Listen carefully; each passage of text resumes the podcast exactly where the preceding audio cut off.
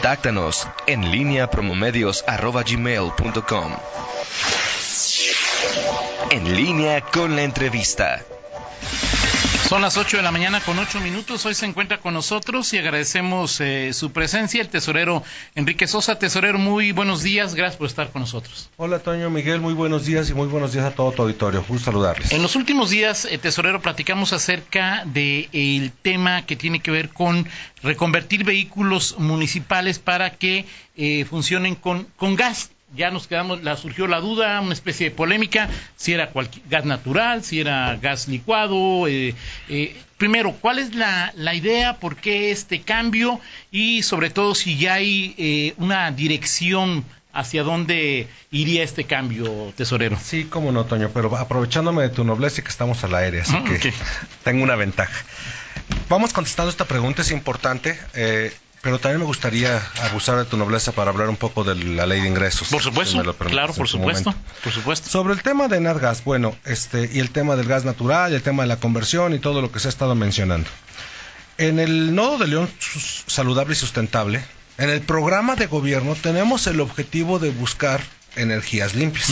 En ese objetivo tenemos el objetivo de participar como municipio y lo estamos haciendo vigorosamente. En realidad, el cambio de luminarias a este momento ya constituye un ejemplo de cómo estamos logrando como municipio ser uh, importantes alcanzar a, impactar en el tema de la, de la consumo responsable de la energía.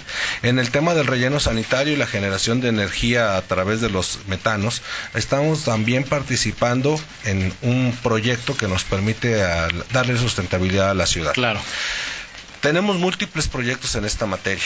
En este sentido, también ahí está, y está inscrito dentro del programa de gobierno, el tema de buscar la energía limpia en, la, en los vehículos, tanto del servicio público como del servicio de transporte. Y eso ha sido un acercamiento y parte de las negociaciones con los concesionarios. Bueno, convencidos de que por ahí va, de que va por la de que la necesidad es buscar esquemas de sustentabilidad. Bueno, lo que sigue es entender qué nos conviene más, cuáles son las estrategias que nos convienen más en este en este propósito. Y ahí bueno, los los, los que saben, los biólogos, me ayudaron con una pequeña tablita, Toño, que me dice, mira, el gas natural contiene 30% menos de dióxido de carbono 65% de monóxido de carbono y 90 de óxidos nitrosos. Por ello es considerado un combustible limpio al no liberar azufre ni partículas ni trazas de plomo o metales pesados. Esa es la gran diferencia que hoy genera el gas natural en su combustión contra el gas LP o la gasolina. Por supuesto, siendo la gasolina más, más, más compleja, porque eh, a final de cuentas la pregunta es qué se quema mejor durante el proceso de combustión del motor. Lo que se quema mejor genera menos residuos, es el gas natural. Tiene aún muchos problemas que, que estarán teniendo que superarse para el proceso. Pero simple y sencillamente la decisión de gas natural tiene tres fundamentos, Toño. El primero es ecológico, porque el objetivo de hacer esto es ecológico. El objetivo es simple y sencillamente contaminar menos y este es el sistema que contamina menos. El segundo objetivo es que, bueno, como por la propia función que tenemos en tesorería y en servicios generales, nos corresponde cuidar el patrimonio. En ese sentido, buscamos un, un esquema que no dañe el patrimonio vehicular de la presidencia. El gas natural genera menor daño o no genera daño comparado con el esquema del gas LP. El gas LP es un gas mezclado, es una mezcla que en ocasiones no es homogénea. Eso lo podemos ver cuando vemos que un vehículo impulsado a gas LP empieza a combustionar más, porque no es la misma mezcla siempre, no es perfecta la mezcla. En el gas natural la mezcla es perfecta y por lo tanto, este, pues el vehículo sufre, sufre menos desgaste y pérdida de potencia. Eh, un vehículo a gas se degrada más rápidamente, un vehículo a gas LP se degrada más rápidamente, el vehículo a gas natural, por las pruebas que hemos visto, porque no hemos hecho ningún cambio en el patrimonio vehicular de la presidencia, por las pruebas que hemos visto se degrada en menor, en menor término. Eh, incluso eh, es más funcional con la gasolina, tan es así que un vehículo puede conservar su función de gasolina y de gas natural simultáneamente. Es decir, les llaman híbridos. El vehículo puede ser híbrido ocupando gasolina y ocupando gas natural al mismo en un mismo día, a un mismo es. momento. De hecho, incluso te recomienda que cuando el vehículo está frío y las condiciones del día son muy frías, lo ocupes a gasolina y cuando ya el vehículo haya adquirido temperatura, lo ocupes a gas natural. Pero esto también es un ejemplo de que estamos hablando de mezclas muy similares para el motor. Ok. Es, un, es un concepto muy similar para el motor. Eh, ¿Qué más te puedo comentar en el sentido de lo que hemos averiguado? Ah, algo bien importante.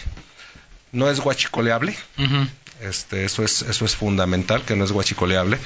Y el tema también es que es bastante seguro. El tanque de gas natural tiene especificaciones muy altas Ajá. de resistencia, de resistencia incluso a disparos. Es un tanque que alcanza incluso, está muy cercano a la media pulgada en, el, en el- la pared después de su, de su tanque de concentración. Esto es alentador porque créeme que no teníamos ninguna intención de volver a nuestros sistemas de patrullas o a nuestros este, eh, eh, vehículos de tránsito, vehículos de riesgo para la sociedad. A la hora que nos damos cuenta que las especificaciones que les ponen a los sistemas son muy, muy altas, es alentador, sí resulta más cara la conversión, eso es real, pero el, el- el- el- el tanque es muy seguro. Que eso es importante, ¿no? Sí, puede, eh, estuvimos ante una prueba, estuvimos, participamos en un- una prueba y nos pasaron también videos en donde agreden un tanque con un ametralleta, ametrallan un tanque. El tanque resiste hasta 80, 85 impactos antes de ceder. Y a la hora que cede no estalla, se vuelve un soplete, más que un más que una bomba, pues. Lo cual es muy alentador, es un sistema bastante seguro. A- Ahora, Vale. eh, tesorero, es eh, la conversión es cara, ya nos, nos comentas, pero digamos Más cara que la de gas LP. más cara, más cara. Eh, el precio, digamos, por rendimiento, a final de cuentas es lo mismo que gasolina o no. Y eh, No. hay, hay varias empresas. No, Toño, que el puedes precio comprar- de un litro de gasolina es de 18 19 a 21 pesos. Así es. El, no se llaman litros en gas, ¿eh? es una medida diferente, pero te hacen la asimilación al litro. Digamos, peso por gasolina y peso por gas. Lo a fin- es que es más comparable, caro. lo comparable en un litro de gasolina, hablando de gas, es a 9 pesos, a 9.70 pesos. y te da el mismo rendimiento, un litro te das 8 Te da 10 litros. muy similar rendimiento el gas natural. Sí disminuye un poco el rendimiento de gas LP. Tampoco es dramático, Claro, pero claro. sí disminuye el rendimiento. Pero digamos LP. que por menos pesos vas a tener el mismo kilometraje. En términos reales, por eficiencia, estamos hablando de por la mitad. Ok. Por, ¿Sale? Por la mitad. Si a eso le sumas el riesgo Claro. del huachicol, pues es un poquito mejor incluso el rendimiento a esa. ¿Y hay varias empresas que 50%. ofrecen este servicio, tesorero? Ahora estamos en ese problema. La, acuérdate que el tema del gas natural tiene 15 a 20 años viviendo en México. O sea, es un tema, es, es el new kid on the block, ¿no? Es Ajá. Este tenemos una infraestructura de suministro bastante bien desarrollada en materia de gas LP y una infraestructura apenas naciente en materia de gas natural. Pero bueno, la pregunta es qué ciudad queremos, porque tampoco tenemos una gran cadena de suministro Sí, claro. de, de sistemas de innovación. Claro. Toño, si estamos hablando de los esquemas de semaforización inteligente, tampoco vamos a hallar una gran cantidad de suministro. O Pemex Si pues tiene, sigue manteniendo en gasolina y si, diésel. si queremos mantenernos en, en- en tecnología que está plenamente suministrada en México, pues vamos a hablar de puros fósiles. Claro, Toño, claro. la verdad es que somos- Pero pues, hay pocas empresas. hay pocas empresas. Licitarían. El tema ahorita es a nivel de prueba, Ok. ¿sale? Hay que empezar a pasar de los videos, las pruebas, los documentos a una prueba, a una prueba este, funcional. La licitación, lo dice la ley de ingresos, Toño, tiene un monto, es por un importe determinado. Cuando no rebasas Claro. ese importe, estás en un proceso diferente. Como estamos hablando de un nivel de prueba, estamos en un proceso diferente. Ok. Cuando estemos hablando de un nivel de eh, mucho mayor este pues a implementación. El monto- indudablemente hacemos las cosas como dice la ley. No no vamos a hacer nada que no establezca claramente la ley. Lo que yo mencioné alguna vez ante medios es que vamos a empezar con una prueba de 20 vehículos. Una prueba de 20 vehículos es una prueba de 200, 300 mil pesos, que está fuera del marco de la ley, sale del marco de la ley de licitación. Sí, claro, de acuerdo, de acuerdo. En ese sentido, pues esta prueba no procesa, no procesa una licitación. Un cambio eh, como el que menciona el alcalde, que es de largo alcance, las mil unidades, sí, sí nos obligarán a procesos de licitación, indudablemente. Ahora, la pregunta es, eh, la, el cambio de la tecnología lo hacen distintos talleres. Y eso sí hay bastantes, ¿eh? Porque la realidad es que es una licitación nacional y hay talleres en Querétaro, hay talleres en México, hay talleres. Y no tengo que mandar los vehículos para allá. Todos me ofrecen mandarme el, el ejército de mecánicos y kits para hacerlo donde yo pueda recibir ese servicio. O sea, no necesitamos quedarnos con 100 patrullas menos porque las mandé a, modificar. No, los distintos talleres y distintas marcas que hacen estas adaptaciones me ofrecen que yo ponga dónde y ellos ahí hacen las adaptaciones. Y eso claro que se licitaría, Toño. Perfecto. Vamos a una pausa. Al regresar hablamos un poco de la ley de, de ingresos y, y, bueno, otros, otros temas. Vamos a la pausa. Regresamos. Sale. Son las 8 de la mañana con 22 minutos. Seguimos en esta charla con el tesorero Enrique Sosa. Tesorero, eh, te preguntaba sobre, bueno, el tema creo que queda queda claro. Eh, se licitaría el tema de la conversión. Estás en un periodo de prueba apenas. Todavía no hay una decisión tomada. Eh, si se llega a esto será gas natural. La conversión de las unidades se licitaría, según te entendí. Supuesto, y en este momento hay una una este, empresa que, que, que suministra, que gas, suministra en la ciudad gas. de forma pública. Así es. Porque en realidad este, tengo varias ofertas de hacernos suministros de carácter privado. Es decir, ponerte una microestación en algún espacio municipal. Esas existen varias ofertas. ¿eh? Ok. Este, y no se ha descartado. No se han descartado. No, no hemos descartado nada. Estamos en proceso de investigación. Lo peor que puede hacer un, un investigador es descartar. De acuerdo contigo. Y eh, también te, de, la ley de ingresos, quería hacer algunos comentarios, tesorero. Bueno, solo terminar el, la polémica del tema del gas natural diciendo que al día de hoy, como lo me atreví a comentarte, no hemos hecho salvo investigación. Okay. Es decir, no se ha transformado una sola unidad, no se ha metido una unidad a un taller, no se ha comprado un litro de gas, no se ha hecho nada de ese sentido. Okay. Solo investigación, ¿de acuerdo? Y todas las eh, conclusiones que nos han mostrado, nos las han mostrado sobre equipos de los que nos les interesa demostrarnos la eficiencia de claro. sus de sus productos, ¿no? Claro. Es, es, con eso creo que terminaría esa polémica. El Contralor tiene todo el derecho de revisar, que así lo haga incluso, está bien. No hay ningún hay una denuncia ciudadana, hasta donde entiendo, y eso porque lo escuché aquí de ustedes, sí, este, sí, sí. Bueno, en, lo su, dijo el en, su, Contralor. en, su, programa, sí. y toda denuncia ciudadana, en el más profundo respeto, la tenemos que investigar. No se, eh, repito, no se tiene por qué descartar nada. Perfecto. Aquí estamos dando la cara, pero las cosas se investigan. Perfecto. Eh, en tema de ley de ley de ingresos ya la aprobó el, el, el, el cabildo, ya este hubo modificaciones a la a la ley de, de hacienda a nivel estatal. ¿Qué, qué, qué reflexiones tienes en primera instancia, tesorero? que nos tenemos que preparar, Toño. O sea, a final de cuentas creo que hay una circunstancia que es absoluta. Tenemos los municipios que fortalecer nuestra hacienda pública propia. Uh -huh. Si no, estamos siendo irresponsables y estando no viendo lo que es evidente. Claro. Lo cierto es que tenemos que fortalecer nuestras haciendas públicas todos los municipios. No podemos ser dependientes del Estado porque el Estado está en unas circunstancias similares a las que estamos los municipios, recibiendo una enorme cantidad de recursos inferior a la que vendríamos acostumbrados a recibir para poder atender las demandas de la sociedad. Esto este, nos obliga a buscar cómo fortalecer nuestra hacienda y ser muy, responsa y ser muy responsables en nuestro gasto. ¿Qué está diciéndonos la federación? La federa se trató de convenir con la federación el disminuir las etiquetas a los ramos, uh -huh. cosa que hasta ahorita no ha pasado, uh -huh.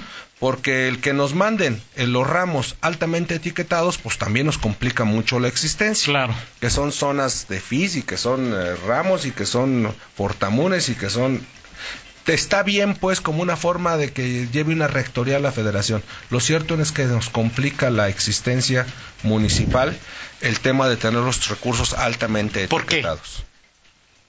Porque simple y sencillamente tengo que usar los recursos específicamente en una zona que ellos califican como viable para este tipo de inversión. Okay. Pero con toda franqueza a la sociedad no le parece que de calle a calle haya grandes diferencias. Claro. Tenemos a la señora de enfrente tras un, tras un arroyo vehicular de seis metros diciendo, ¿saben qué? Yo también soy población vulnerable. Yo necesito apoyo, yo necesito tales circunstancias. Y por una calle de seis metros de arroyo vehicular no le podemos apoyar, porque quien califica y establece las zonas estableció que esa calle era la frontera entre una zona vulnerable y no vulnerable. Y eso lo hace la federación. Y eso lo hace la federación. perfecto. Y nosotros tenemos que atender a la sociedad en su conjunto no podemos segmentarla de forma tan tan tan plena como lo hace este tipo de estrategia. Entonces pediste hacer más las etiquetas, digamos, menos menos severas. no te han respondido. Eh, y por lo tanto, no lo pedí yo. Es una iniciativa que estuvo negociando la fracción del PAN en la Federación, motivo de uh, los desacuerdos que hoy hacen que la fracción no se presente a la autorización final del presupuesto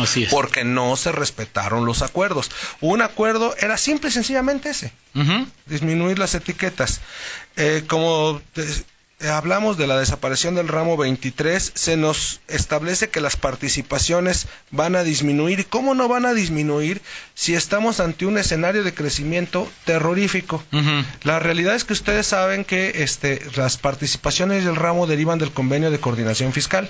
El convenio de, de coordinación fiscal es ese instrumento por el cual el gobierno federal tiene la facultad recaudatoria, tiene al SAT, tiene la facultad recaudatoria, de ese 100% que recauda, 15% lo manda a los estados, donde fue recaudado el recurso, y 5% lo manda a los municipios. Bueno, dice la federación que no va que no nos disminuye, bueno, sí, no pasa de 5 a 4, claro. pero lo cierto es que al disminuir el crecimiento y al haber una desaceleración económica la bolsa a nivel nacional, disminuye. por la bolsa plena disminuye y este pues vamos a tener ahí una, un, problema. Okay. Y los municipios hoy tenemos una importante dependencia de esas participaciones. ¿Qué porcentaje dependes de la en términos de por cada dos pesos de participación es un peso municipal. Okay.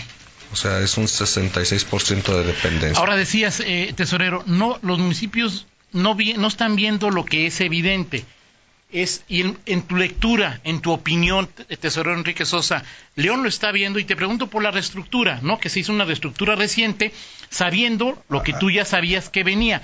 ¿No parecen dos mensajes diferentes, ahí tesorero? Déjame, ahí déjame darle honor a quien honor merece.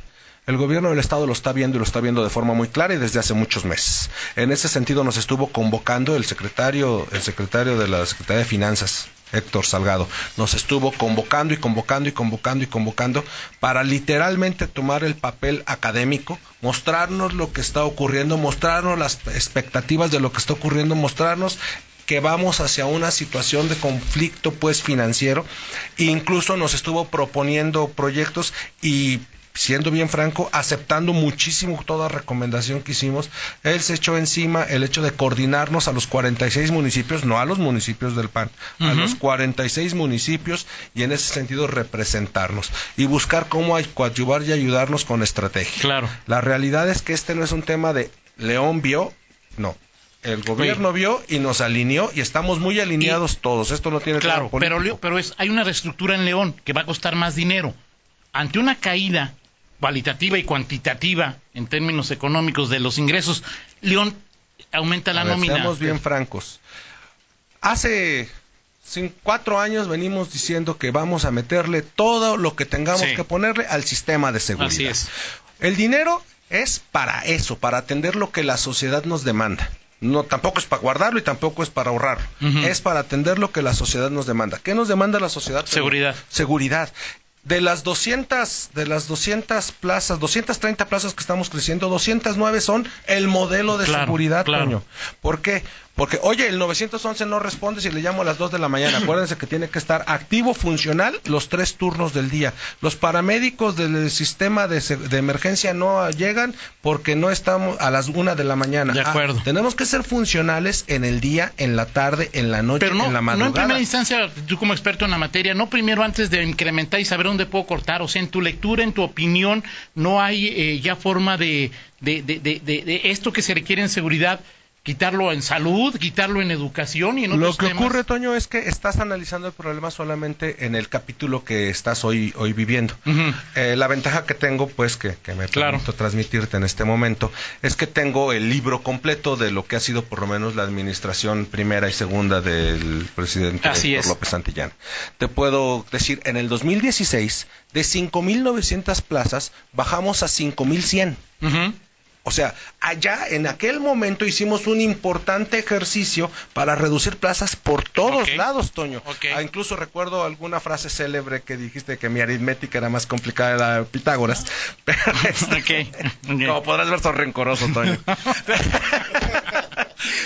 Pero es que de- decrecimos, en, decrecimos en 800 y crecimos en 300 en aquel Sí, momento. claro, lo recuerdo. Ahí hicimos un ejercicio de reducir educación, de reducir el CIAP, de reducir ecología, de reducir administración, de reducir eh, desarrollo institucional. Ahí hicimos un ejercicio pleno de reducción. Y a partir de ese momento, ¿dónde hemos soltado válvula? Solo hemos soltado válvula en seguridad. Toño, venimos de 1100 policías a 1700 y ahorita ya tenemos, por lo menos en plaza, para la cabida de 2000. Ok. ¿Por qué? Porque están saliendo grupos de 60, 70 de la academia, no salen al mismo tiempo. Tenemos ya que tener un colchón para irlos. Pero en tu lectura no había más posibilidad de recortes hacia dentro de la administración. Siempre hay posibilidad porque las demandas de la sociedad van cambiando. Claro. Los medios, los esquemas legales van modificándose y las tecnologías van cambiando. Claro. Es cierto que siempre va a haber un ejercicio por donde recortar. De hecho, en este ejercicio que hoy estamos analizando, tienes una secretaría particular que disminuyó en personal. Sí, así es. Tienes una tesorería que creció en dos, aunque tuvo que crecer en muchos esquemas, porque créeme que yo tengo el reto de hacer procedimientos de notificación a todos los morosos en sus pagos muy ambiciosos. Entonces, crezco en dos, pero en realidad crecí en 20 en un lado y decrecí en, en 18 en otro para poder hacer esta, estos quehaceres.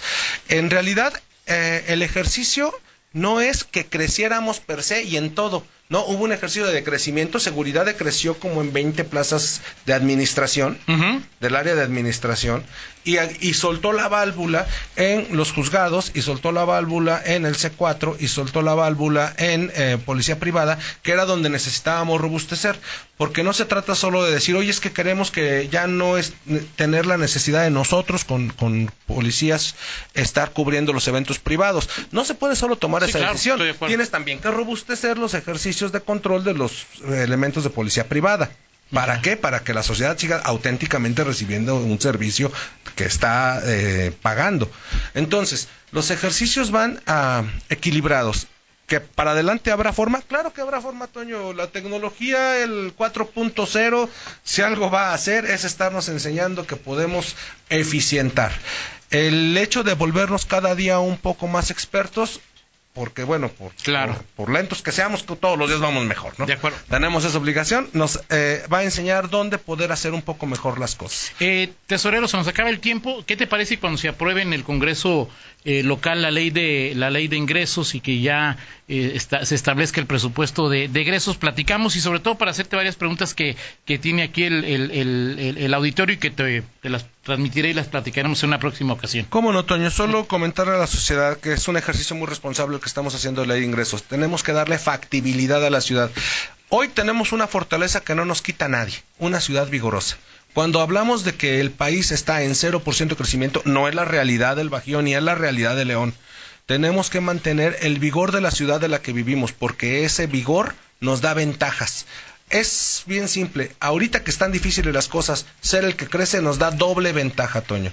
En ese sentido, necesitamos una ley que nos permita no depender de la federación. La federación no quiere que crezcamos. Ok, lo seguimos platicando. Gracias, servir. Enrique Sosa. Vamos a una pausa, regresamos. En línea con Toño Rocha. Síguenos en Twitter, arroba Antonio Rocha P y arroba guion bajo en línea.